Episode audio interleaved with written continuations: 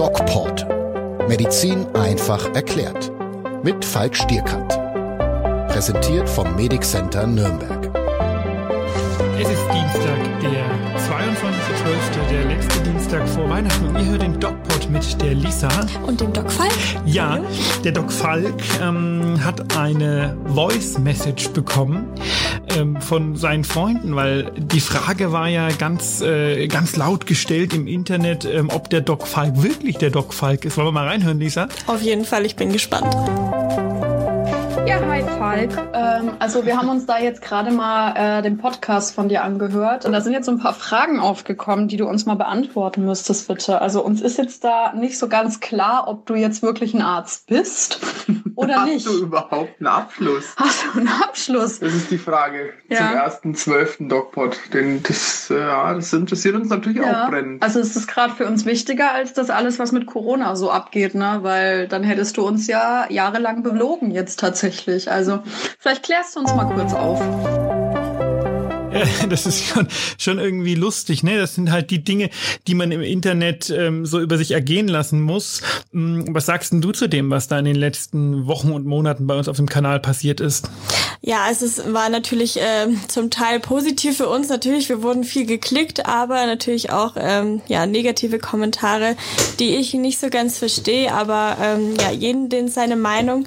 Und ähm, ja, wir können nur für uns sagen, dass wir ja wissenschaftliche Inhalte vermitteln, alles gut recherchiert haben, beziehungsweise du gut recherchiert hast und ähm, wir gar nichts Böses wollen, sondern einfach nur ähm, Leute informieren und ähm, genau, das ist unsere Intention. Es ist faszinierend, wo dieser Hass herkommt, ne? Also Ja. Wahnsinn. Ja, ähm, ich kann schon verstehen, teilweise natürlich. Ne? Ehrlich?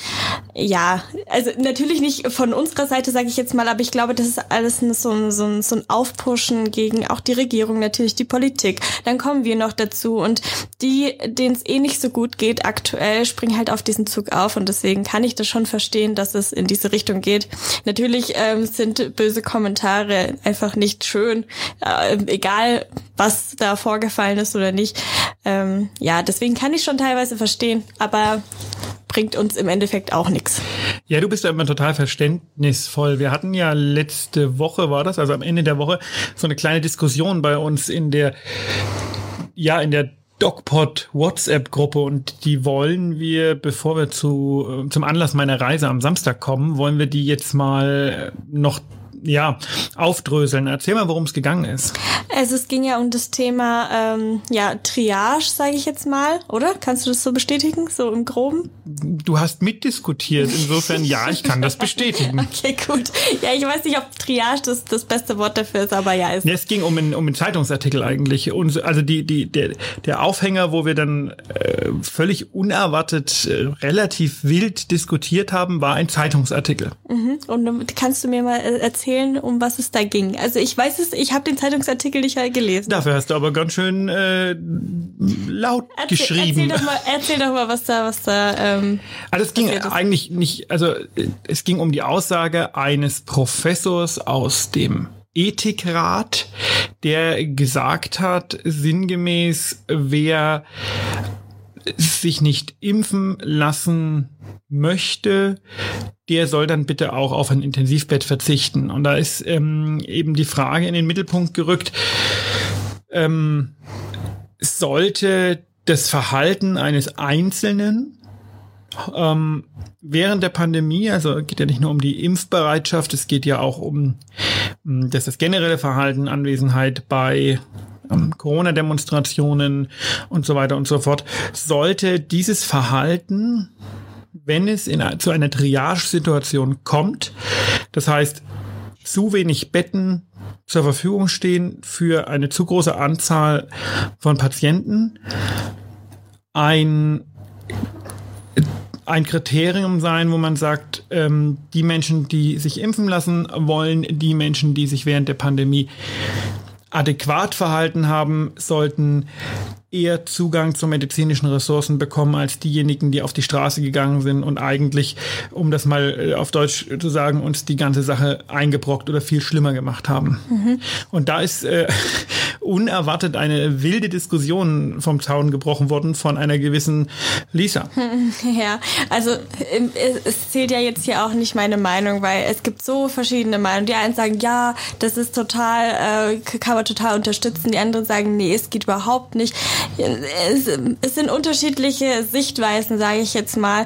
Und das ist eigentlich auch gar nicht Grundlage unseres Podcasts heute. Wir wollen ja nicht unsere Meinungen teilen, sondern wollen einfach darauf hin, hinweisen oder erklären, was eine Triage ist, was der Ethikrat äh, macht, wer da drin sitzt, wer ähm, dafür am Ende dann äh, die Entscheidung trifft, wie etwas ähm, ja, entschieden wird.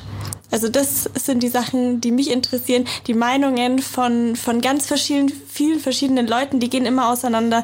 Und deswegen finde ich, ist das nicht zu beurteilen. Ich höre durch, du möchtest deine Meinung dazu nicht kundtun. Ich möchte sie nicht kundtun und ich möchte auch nicht, dass du deine kundtust.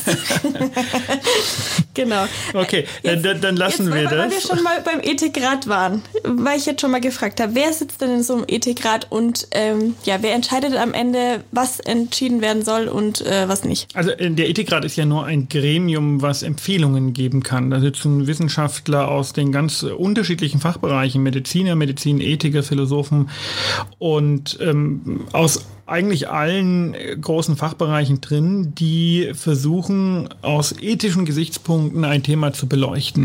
Mhm. Die Empfehlungen des Ethikrates sind aber auf keinen Fall bindend. Bindend sind in Deutschland Gesetze und Verordnungen.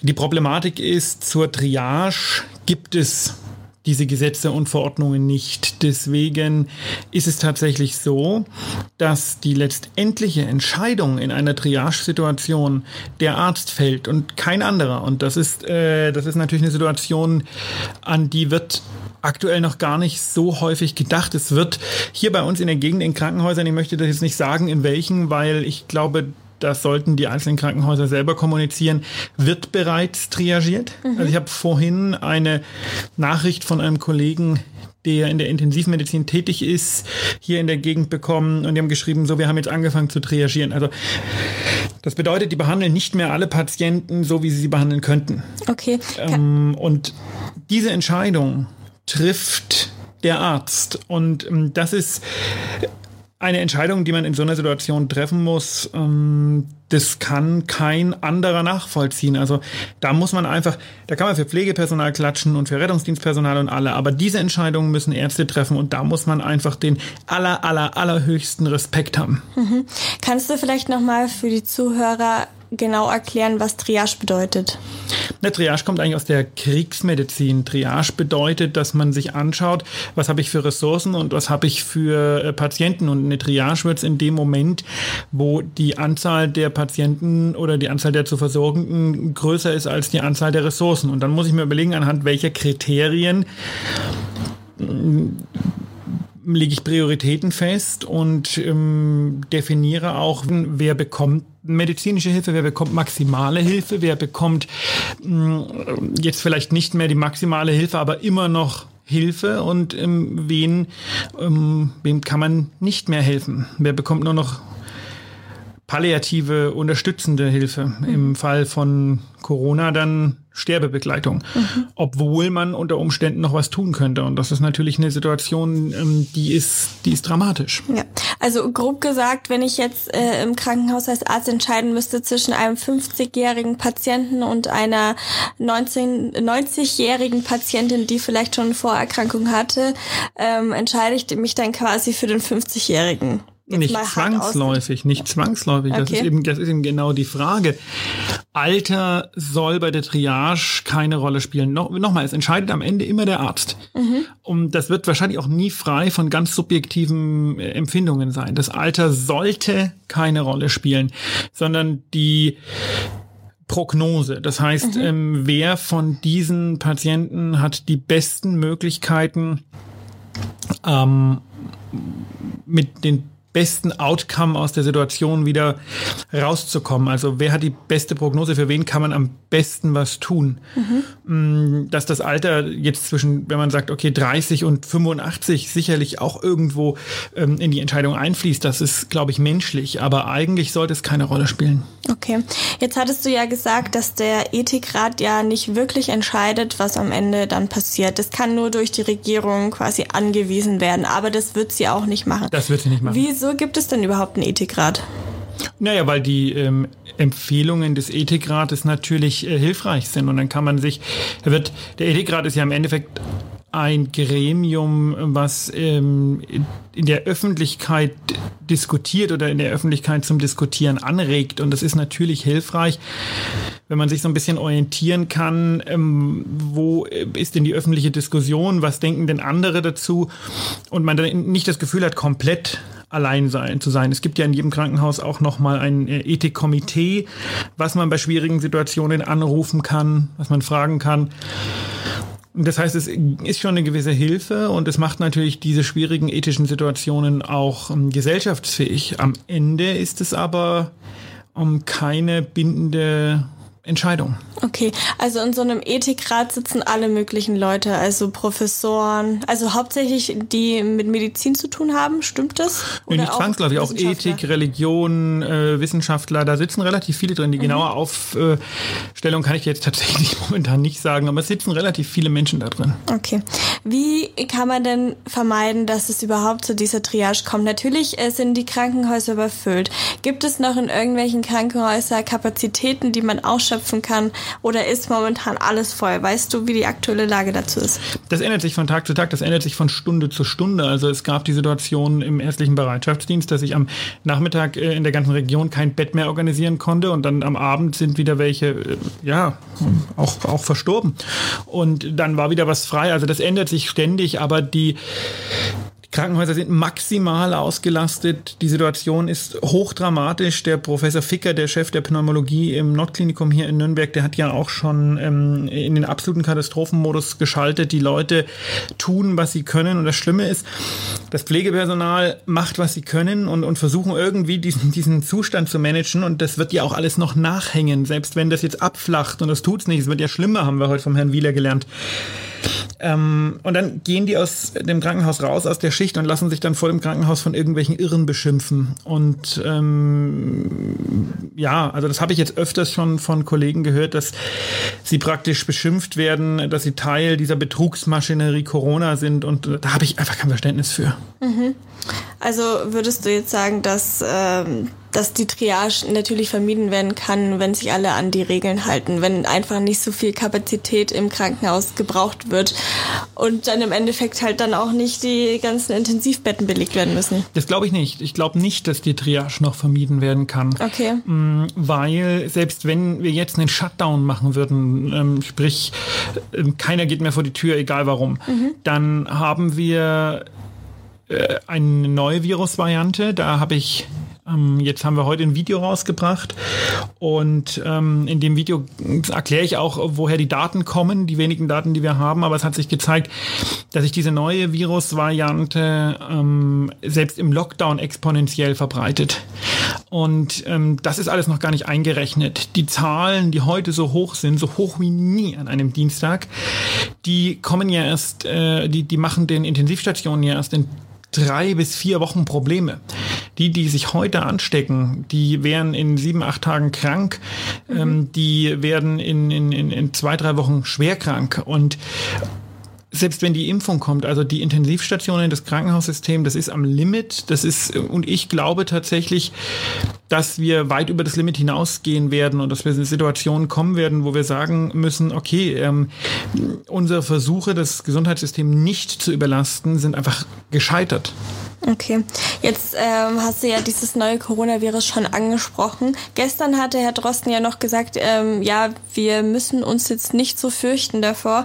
Heute schreibt er, ähm, das sieht leider nicht gut aus in Bezug auf äh, die PSH-Daten. Was sind die PSH-Daten? Du meinst natürlich die PHS-Daten.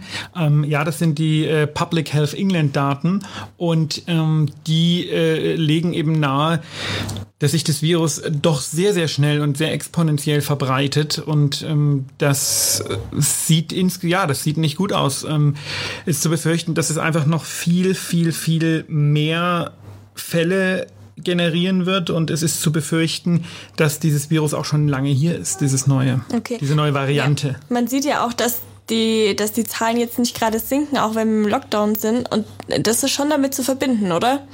Siehst du das? Weiß ich nicht. Kann ich nicht sagen. Also okay. Also gibt es keinerlei also, Evidenz dafür. Okay, also als ich mir, als ich das gehört habe, dass es dieses neue Coronavirus gibt und dass es sich schnell übertragen soll, dachte ich mir, okay, aber unsere Zahlen gehen ja auch nicht runter aktuell. Also kann es ja wirklich schon sein, dass das bei uns angekommen ist. Also ich habe gestern mit einem äh, Chefarzt für Pneumologie äh, zwei Stunden am Abend telefoniert und der sagte, er ist sich sicher, dass das schon da ist. Diese Genanalysen macht einfach kein Mensch und jetzt wird man sie langsam machen. Okay, alles klar. Ähm, aber das bedeutet ja nicht, dass wir davon mehr Sterblichkeit haben. Also das ist das Virus ist Das bedeutet es nicht. Wir haben keine relative äh, Sterblichkeitserhöhung, aber eine absolute natürlich schon. In der Breite natürlich, weil sich mehr anstecken. Genau, und ja. das ist ja das Problem, was unser Krankenhaussystem überfordert. Ja. Ähm, ja, das waren eigentlich schon meine Fragen für heute. Das waren deine Fragen für heute. Dann, das waren meine Fragen für heute. Dann gehen wir jetzt mal in unseren zweiten Teil. Du weißt ja, ich habe am Wochenende eine kleine Reise gemacht, natürlich unter strengsten Hygienevorschriften tatsächlich. Mhm. Und zwar zu Hanna. Die ja. Hanna arbeitet im Rettungsdienst und ist vom Blaulichtkanal. Das ist auch so ein ähm, ganz cooler YouTube-Kanal. Die beschäftigen sich mit Medizin, mit Rettungsdienst, mit Feuerwehr und so weiter und so fort. Und die Hanna hat äh, mir mal erzählt, wie das äh, im Rettungsdienst so, so abgeht. Wollen wir mal reinhören? Hören? Hören wir rein, ja. Wir sitzen gemeinsam hier auf der Terrasse von Hanna aus dem Rettungsdienst vom Blaulichtkanal. Und wenn die Audioqualität ein bisschen schlecht ist, dann liegt es daran, dass wir natürlich auch auf der Terrasse unsere anderthalb Meter Abstand einhalten, wo man vielleicht im Sommer gesagt hätte, na ja, komm, ähm, so schlimm ist das nicht. Aber jetzt ist natürlich die Inzidenz so hoch. Wir haben jeden Tag 30, jetzt fast 35.000 Neuinfektionen. Und deswegen müssen wir einfach diese etwas schlechtere Audioqualität in Kauf nehmen. Die Hanna arbeitet an vorderster Front. Die Hanna gehört zu einer Gruppe von Menschen, die anfangs beim großen Klatschen eigentlich vergessen wurden. Wir haben immer über die Krankenpfleger geredet und über die Ärzte tatsächlich gar nicht so viel, aber ehrlicherweise ähm, ist das auch völlig in Ordnung. Worüber wir nicht geredet haben, sind Menschen aus dem Rettungsdienst. Und genau da, Hanna, arbeitest du. Ja, genau. Also ich bin Notfallsanitäterin. Äh, jetzt seit einem Jahr im Rettungsdienst an sich ähm, arbeite ich äh, seit 2012, also auch schon eine ganze Zeit. Ich denke, ich habe schon einiges erlebt, aber noch nie sowas wie äh, Corona. Wir haben auch schon einiges zusammen erlebt, ne? Wir ja. haben 2015 bei der großen Flüchtlingskrise haben wir gemeinsam Rettungsdienst, also sind wir gemeinsam Rettungsdienst gefahren. Und ich weiß noch relativ genau, wie wir damals alle in der auf der Wache saßen und das Thema diskutiert haben und gesagt haben, sowas wird wohl nie wiederkommen. Ja, also ähm, deswegen sage ich, ich glaube, nach so vielen Jahren denkt man immer, man hat schon einiges erlebt, aber das äh, Leben schlägt natürlich zu und so ist es jetzt auch Na, passiert. Und ähm, ja, also es, ich finde es auch super, dass viel über Krankenschwestern, Krankenpfleger und sowas gesprochen wurde. Absolut berechtigt, weil ähm, man muss natürlich sagen, Klar, wir sind auch gefährdet. Allerdings ähm, transportiere ich die Patienten und auch nicht gleich mehrere, sondern einen, um den ich mich alleine kümmern kann. Und äh, das Pflegepersonal im Krankenhaus hat natürlich momentan wirklich Kapazitätsprobleme, wo man vielleicht als Pfleger wirklich jeden Tag über seine Grenze gehen muss. Ich habe zwar die gleiche Gefahr, würde ich sagen, vielleicht auch leicht erhöht, weil wir werden ja auch oft in Situationen geschickt. Wie gesagt, der Falk ist ja auch lange noch bei uns Notarzt gefahren, also wir sind auch viele Einsätze zusammengefahren und wissen genau, wie es ist. Man bekommt ein Einsatzstichwort und manchmal kann man sich vielleicht denken, dass es Corona sein könnte und ähm, tritt natürlich dementsprechend auch auf. Gibt andere Notfalleinsätze, wo das nicht ganz klar ist. Und es ist auch nicht grundsätzlich so, dass wir zu jedem Einsatz immer in Vollschutz unterwegs sein können, muss man einfach sagen. Und das Geschehen wird ja immer diffuser. Ich habe ja selber die Erfahrung, wenn ich mit den Patienten unterwegs bin und ich nehme an, die werdet ihr so auch machen, dass das Thema Fieber und Husten schon lange sehr weit hinten ansteht. Also meiner Erfahrung nach haben das die wenigsten, sondern das sind oft so diese diffusen Krankheitsbilder, wo man sagt, da könnte ein Herzinfarkt dahinter stecken, da könnte eine Lungenentzündung dahinter stecken, ähm, ja, oder ähm, vielleicht auch Corona. Oder Magen-Darm. Oder Magen-Darm, ja, genau. Spezielles, wo man sagt, ähm,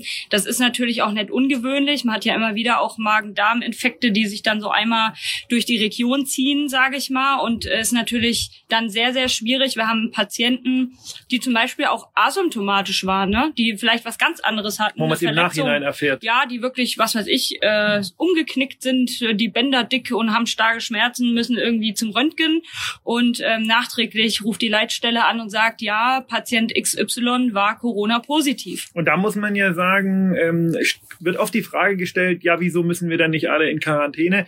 Weil wir wären ja dann KP1, also ähm, Kontaktperson ersten Grades, wenn wir länger als 15 Minuten mit dem Patienten zusammen sind, was im Rettungsdienst ja oft der Fall ist oder meistens der Fall ist weil wir nämlich ähm, Masken tragen. Und äh, das zeigt wieder die Notwendigkeit der Maske. Wie ist deine Erfahrung? Habt ihr im Rettungsdienst genug Masken und wie äh, kommst du damit klar? Oder nimmst du stoisch hin und sagst, ja, das ist jetzt halt so? Grundsätzlich ähm, halte ich die Maske für ähm, einfach nur sinnvoll, sinnvoll, sinnvoll. Und deswegen, egal wie unangenehm das Tragen auch ist, also auch ich bin natürlich kein Freund davon und bin auch froh, wenn ich keine tragen muss.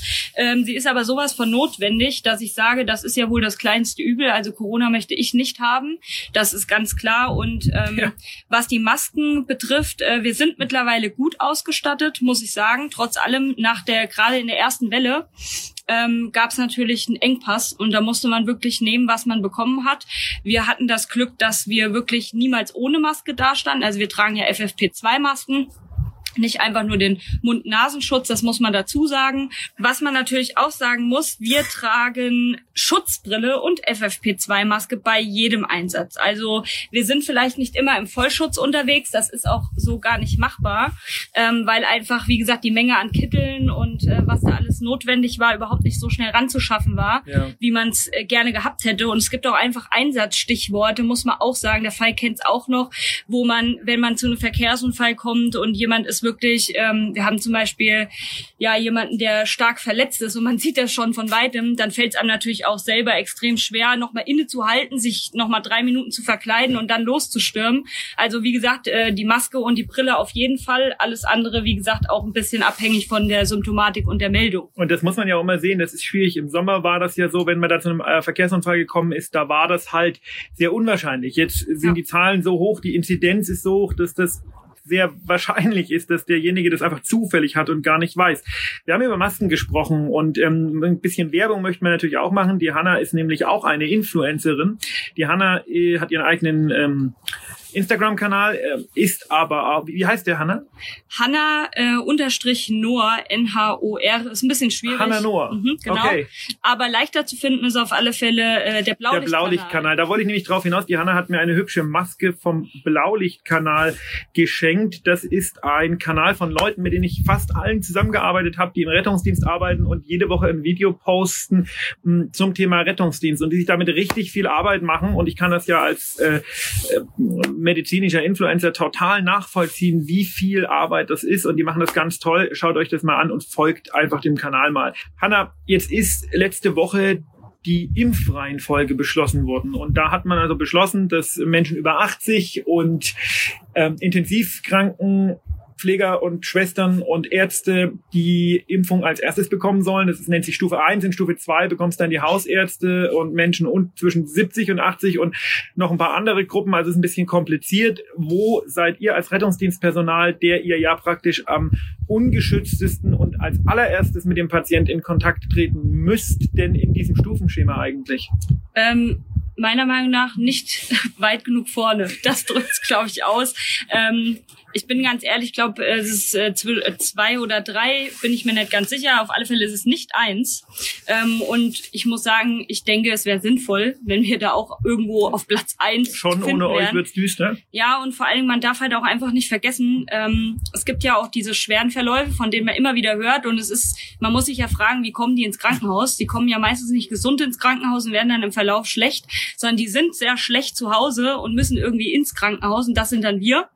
Das heißt, äh, gerade auch mit den schweren Verläufen stehen wir halt auch in Kontakt. Und ihr seid hinten drin im Auto mit Genau. diesen Menschen. Ihr habt da gar keine Ja. Möglichkeit. Ihr könnt nicht sagen, na gut, okay, hinten rein, Tür zu, wir fahren, sondern Ja. ihr seid da hinten drin. Man muss ehrlich sagen, die ähm, Lüftungsanlagen in diesen Autos sind natürlich ein Desaster. Da ist nichts modern aufgerüstet worden, sondern das sind einfach Umluftanlagen. Das bedeutet, ihr habt eigentlich gar nicht die Chance, euch da effektiv zu schützen. Nö, das ist halt so eine Sache, ne? Deswegen gibt's äh, zum Beispiel auch ähm, ja, Dienstanweisungen oder Dinge, die uns unterstützen im Sinne von, wenn zum Beispiel beatmet wird, wenn ein Patient beatmet wird, ob das CPAP ist oder ähm, intubierte Also CPAP Patienten. ist so eine nicht-invasive Beatmung, wo der Patient praktisch munter ist, eine Maske aufs Gesicht gedrückt bekommt und diese Maske mit der Maschine hilft beim Atmen, weil der Patient es aus mechanischen Gründen einfach nicht mehr schafft, selber ein- oder auszuatmen. Genau, also in diesen äh, Fällen haben wir dann eine FFP3-Maske auf. Das heißt, das ist nochmal eine Stufe drüber, ähm, hat ein besseres Filtersystem im Endeffekt und schützt uns optimal. Das ist halt das, was wir noch machen können. Wie gesagt, wir können die Klamotten einfach nochmal, dass wir uns zusätzlich nochmal schützen mit einem Ganzkörperanzug, äh, auch mit Kapuze und allem. Also da ist wirklich nur noch das Gesicht, was aber geschützt wird durch ein, ähm, gibt dann so ein Schild vorm Gesicht, haben manche vielleicht schon gesehen, tragen darunter nochmal Schutzbrille und diese FFP3-Maske. Trotz allem muss man einfach sagen, es ist natürlich ein komisches Gefühl. Das ne? lässt dich auch. Ne? Ja, äh, erstens ist es unglaublich anstrengend. Ja, man, es ist schon so, dass man danach erstmal eine Pause braucht. Und es ist so, dass es auch irgendwo belastend ist, wenn man neben so einem Patienten sitzt, in, wie der Feig das eben schon gesagt hat, in so einer Nähe. Ja, weil man hat immer so dieses Abstandsbedürfnis, was man einfach nicht mehr einhalten kann, weil die Patienten halt wirklich intensiv betreut werden müssen. Also alle Pfleger auf Intensivstationen und so, die werden genau wissen, was ich meine. Man hat kein gutes Gefühl und äh, auch wenn man danach natürlich alles ähm, desinfiziert und das Auto auch wieder in Ordnung bringt, sich selber duscht, Klamotten wechselt, ist es halt immer irgendwie ein komisches Gefühl, nach so einem Einsatz wieder nach Hause zu gehen. Aber Abstandsbedürfnis, geht dir das auch so, wenn du so ähm, auf Netflix Serien guckst? Ich schaue Mhm. zum Beispiel gerade äh, Power Met Your Mother nochmal Mhm. und dann äh, sehen die sich in der Bar und umarmen sich und man zuckt innerlich zusammen und sagt, ey, ja. Abstand halten. Ja, es ist schon abgefahren. Also ich glaube, da findet auch ein Umdenken statt äh, in einem selber. Ich muss sagen, ich finde, es ist schon auch längst überfällig.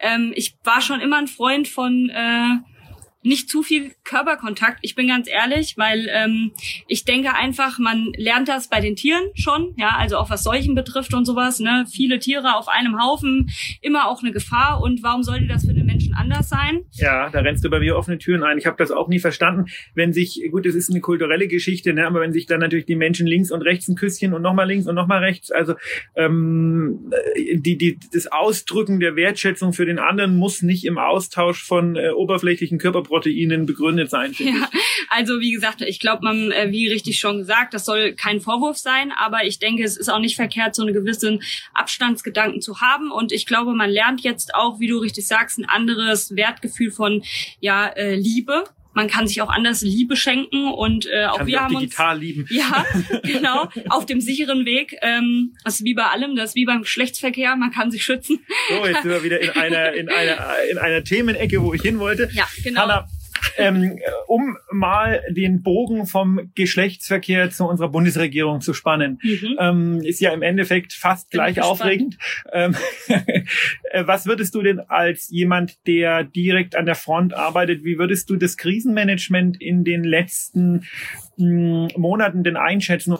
ich kann verstehen, dass das schwierig ist. Ja, ich frage mich halt, was wäre gewesen, wenn man anders reagiert hätte äh, zu Anfang des Jahres, wie so viele, ähm, weil wie gesagt, die Krise ist ja nicht jetzt entstanden, sondern die haben wir ja schon eine ganze Zeit. Und ich muss grundsätzlich sagen, obwohl ich ja an der Front unterwegs war, ging es mir, glaube ich, wie vielen.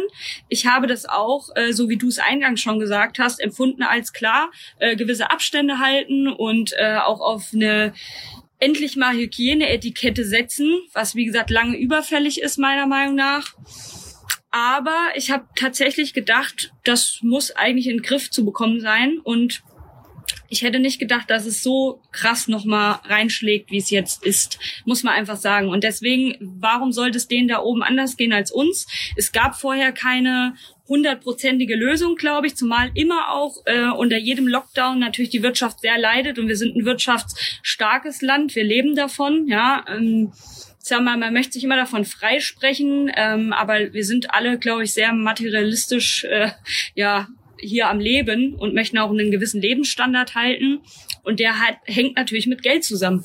Und in dem Moment, wo wir unsere Wirtschaft so einstampfen, wird es natürlich für viele auch finanziell kritisch. Natürlich versucht der Staat jetzt irgendwie auch die Leute zu unterstützen ähm, durch verschiedene Fonds, die eben ja ausgegeben werden. Trotz allem ist die Wirtschaft sehr geschwächt. Und ich glaube, was da jetzt das Ergebnis von sein wird, das sehen wir erst die nächsten Jahre. Und wir wissen ja auch, wie es jetzt äh, in China zum Beispiel aussieht. Die leben schon ganz anders als wir. Ne? Ja, die haben halt ein anderes System. Würdest genau. du dich denn, würdest du dich denn als jemand, der im medizinischen System ganz vorne arbeitet, vom Staat und von den Maßnahmen unterstützt fühlen?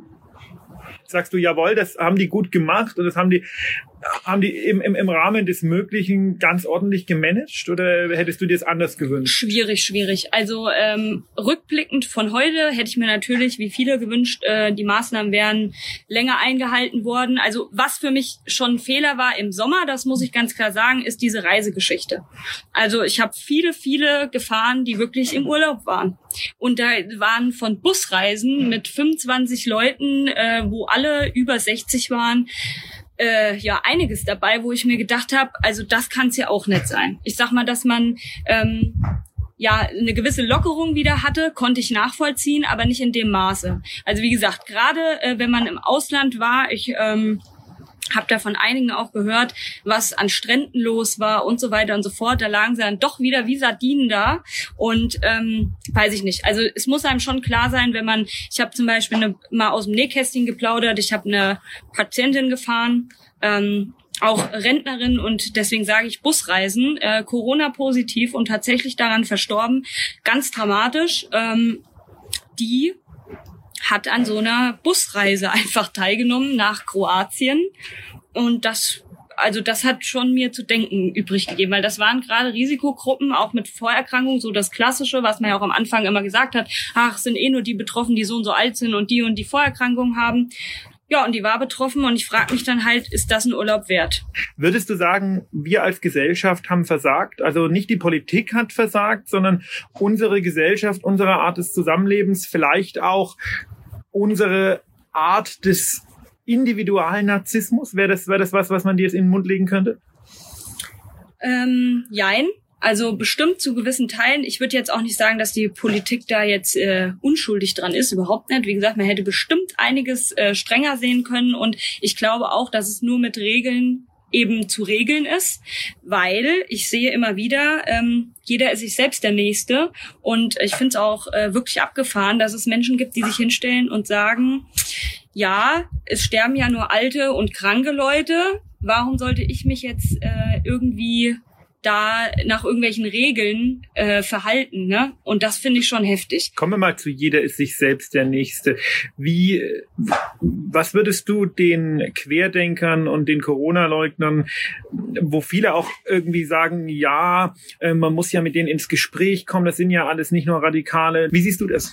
Ja, also ähm, ist natürlich immer eine äh, Eigenauffassung. Ich sehe das super kritisch. Ich finde, all diese Menschen die haben so eine Schuld. Das muss man einfach sagen. Also so viele Leute, wenn ich diese Demos mir angeguckt habe, was da auch abgegangen ist, äh, wie fahrlässig das ist, wie viele Menschen, äh, weil der Rattenschwanz ist halt unheimlich hoch. Ich weiß nicht, wer Leute im Bekanntenkreis hat, wo wirklich mal jemand positiv war, wie viele Menschen da Kontaktpersonen am Ende sind, selbst bei Leuten, die versuchen, sich an diese Maßnahmen zu halten.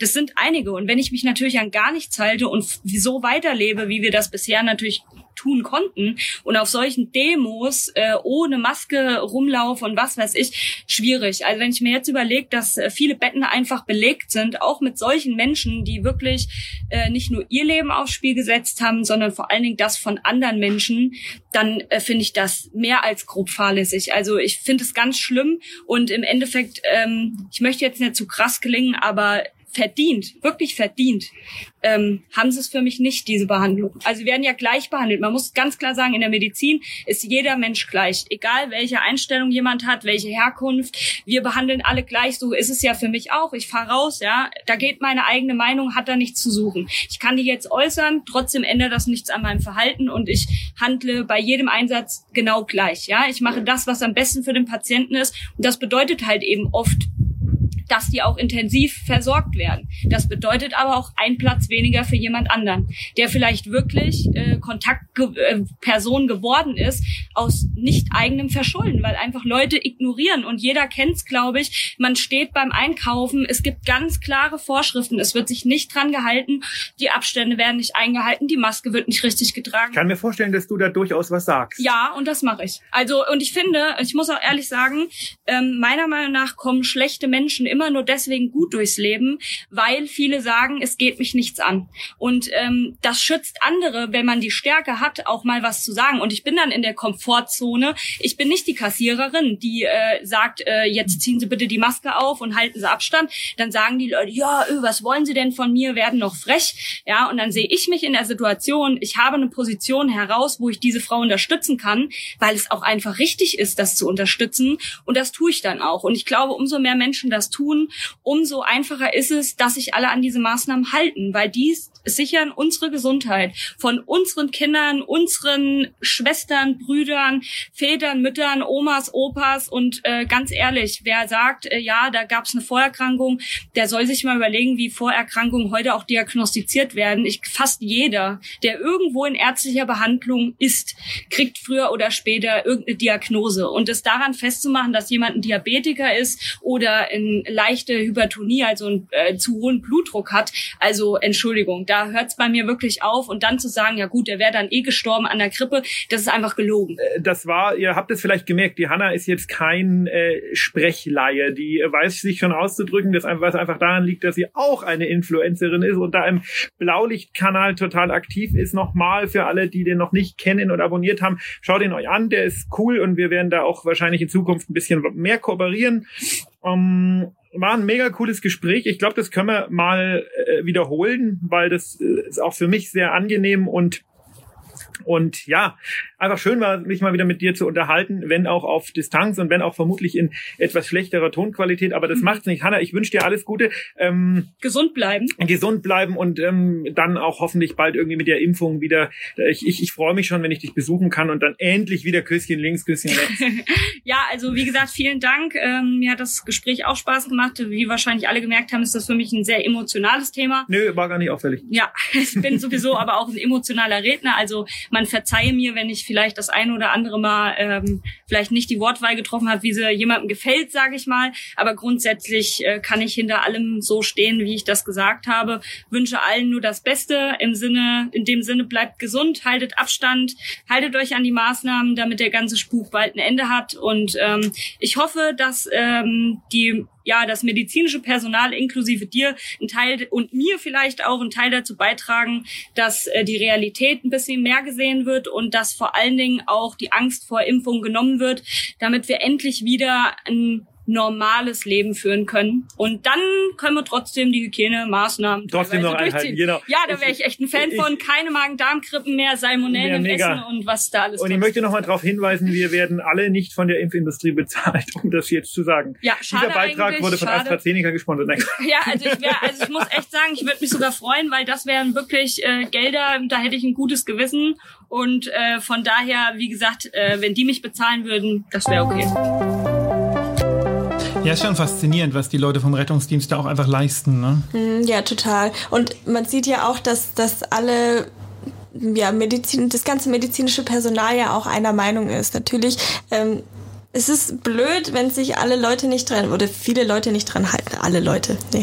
Es Die halten meisten sich, halten sich dran. Es halten ja. sich viele Leute dran und wenige halten sich nicht dran, aber es ist halt trotzdem ausschlag, ausschlaggebend und darüber ärgert man sich halt und es muss ja nicht sein. Also man muss schon sagen, das medizinische Personal, egal mit wem ich rede, deswegen fand ich unsere Diskussion bei WhatsApp auch so faszinierend. Mhm. Ähm, die sind alle viel klarer und krasser im Ton, als das jetzt ähm, vielleicht Laien sind, die sagen, ja, man muss den ja allen ihre Meinung lassen und so weiter.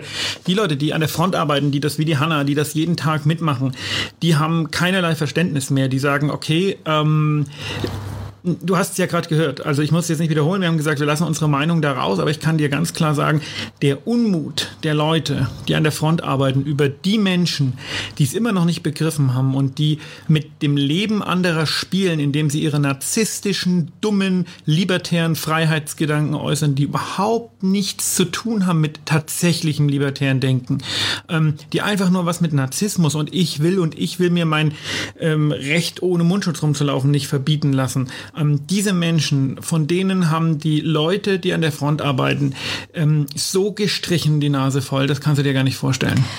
Das kann ich mir vorstellen schon. Aber äh, natürlich bin ich in einer anderen Position als jetzt ihr oder du, sage ich jetzt mal. Und ähm, natürlich sehe ich das nochmal mit anderen Augen. Ich bin da wirklich äh, unvoreingenommen, was die ganzen äh, Aussagen angeht oder die ganzen Meinungen angeht. Also weder, weder deine Meinung sehe ich als kritisch noch die von, von den Impfgegnern, weil wirklich alle in einer gewissen Art und Weise Recht haben oder in ihrer Sichtweise Recht haben. Lisa, damit liegst du völlig falsch. Entschuldigung, dass ich das jetzt so sage, aber ähm, weißt du, Meinungen muss man akzeptieren, aber ähm, ich habe das letztens so schön gehört. Ab einem gewissen Grad der Evidenz sind keine Meinungen mehr da, sondern Fakten. Genau. Und ähm, ein Impfgegner hat keine Meinung, sondern ein Impfgegner ähm, verweigert sich Fakten um andere zu schaden. Und das ist keine Meinung. Also man kann der Meinung sein, dass man ähm, dass man keine Langzeitdaten über den neuen Impfstoff hat und dass man da vielleicht ähm, sich unsicher ist. Man kann der Meinung sein, heute ist gutes Wetter, man kann der Meinung sein, heute ist schlechtes Wetter und man kann der Meinung sein, mh, mm, so eine Maske ist unangenehm, man kann es auch angenehm finden, aber man kann nicht der Meinung sein, dass es dass man das Recht hat, die Maske abzulassen. Und man kann nicht der Meinung sein, dass Corona nicht schlimmer ist als eine Grippe. Und man kann auch nicht der Meinung sein, dass es wichtiger ist, dass man sich jetzt frei bewegen kann, als dass andere Menschen nicht gefährdet werden. Nein, das diese, kann man, der Meinung kann man nein, nein, nicht sein. Diese Meinung meine ich auch gar nicht. Ich meine die Meinung, die durch Fakten natürlich belegt ist und eine andere Meinung, die vielleicht mit einem emotionalen Hergang entstanden ist. Aber die Meinung von Impfgegnern ist nicht durch Fakten belegt. Die ich Meinung weiß, von Impfgegnern gibt, ist keine Meinung. Aber es gibt doch ist ja auch egal, wir brauchen darüber ja nicht zu diskutieren. Ich wette, du kochst schon wieder hoch. Ja. Aber ähm, ich hoffe, du weißt, was ich damit sagen will. Natürlich unterstütze ich die nicht, das ist auch klar. Aber es gibt auch andere Denkweisen, die man betrachten muss. Das stimmt, aber die müssen alle, äh, weißt du, ich weiß nicht, erinnerst du dich noch an 2015? als die Flüchtlingskrise war. Ja. Da gab es einen Spruch, den fand ich ganz fantastisch mhm. und der gilt, den hat jetzt noch gar niemand so gesagt und der gilt aber jetzt auch. Und zwar, jeder hat ein Recht auf seine eigene Meinung, aber niemand hat sein Recht auf seine eigenen Fakten. Und der gilt jetzt mehr denn je und das müssen wir unterscheiden. Mhm. Jeder kann genau. eine eigene Meinung haben, das ist, das ist libertär, das kann man haben. Aber man kann nicht Dinge als Fakten darstellen, die keine sind. Das ist keine Meinung, das ist Lüge. Lüge ist keine Meinung. Mhm. Ja, gebe ich dir recht. Frohe Weihnachten. Warte, stopp. Bevor wir das jetzt abschließen, was möchtest du den Zuhörern noch mitgeben? Bleibt zu Hause. Geht zu niemanden. Besucht nicht eure Eltern. Besucht nicht eure Großeltern. Besucht niemanden. Nutzt die Regeln, die wir haben, nicht bis in die Gänze aus und sagt, okay, das darf ich, das darf ich, das darf ich. Macht weniger, als ihr dürft. Besucht niemanden. Ja, denn die Lage ist ernster, als wir jetzt noch denken. Viel, viel ernster. Dieser DocPod wurde gesponsert vom Medic Center Nürnberg. Ihr Partner in Gesundheitsfragen und rund um die Grippeimpfung.